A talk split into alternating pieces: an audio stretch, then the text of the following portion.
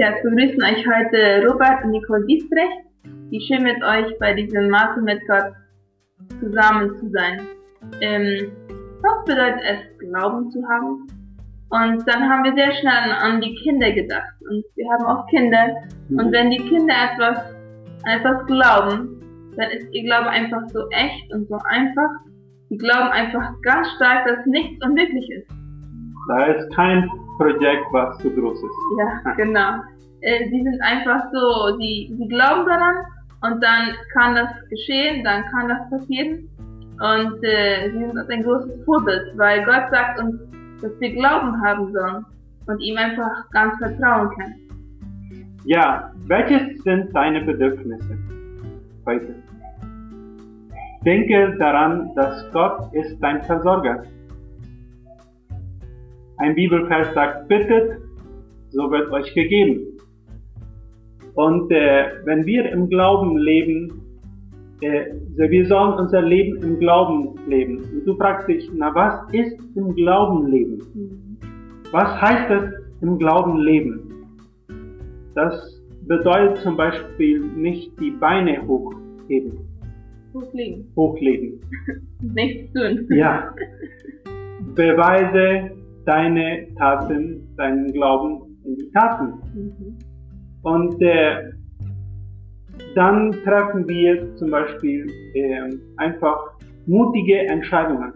Wir als Ehe, wir lernen das einfach im Glauben Entscheidungen zu treffen.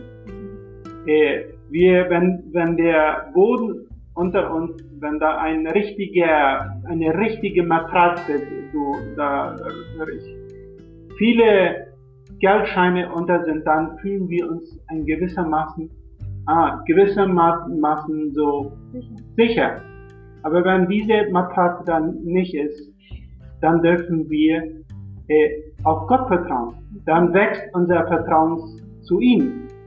Und äh, unsere Verantwortung ist das, äh, gehorsam zu sein, Gott gehorsam zu sein und, und er äh, versorgt uns mit das Nötige.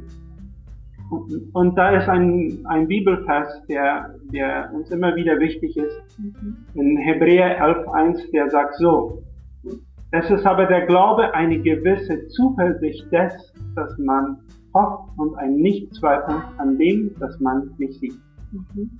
Und äh, vor allem sollte unser Herz immer an Gott hängen und nicht an die Menschen. Äh, wenn man auf der Arbeitsstelle einen äh, Chef hat, dann immer, okay, der Chef ist der, was mir auszahlt, wofür die Arbeit, die ich gemacht habe. Aber unser Chef, unser größter Chef und unser einziger Chef ist Gott.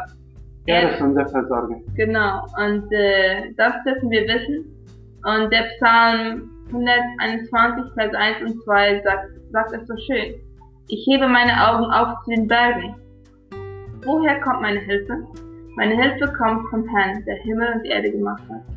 Unsere Hilfe kommt immer von Gott und vor allem, wenn wir im Gehorsam mit ihm gehen und Glauben an ihn haben, äh, wird er einfach treu sein und wir dürfen ihm immer vertrauen. Möge Gott euch segnen. Bis zum nächsten Mal.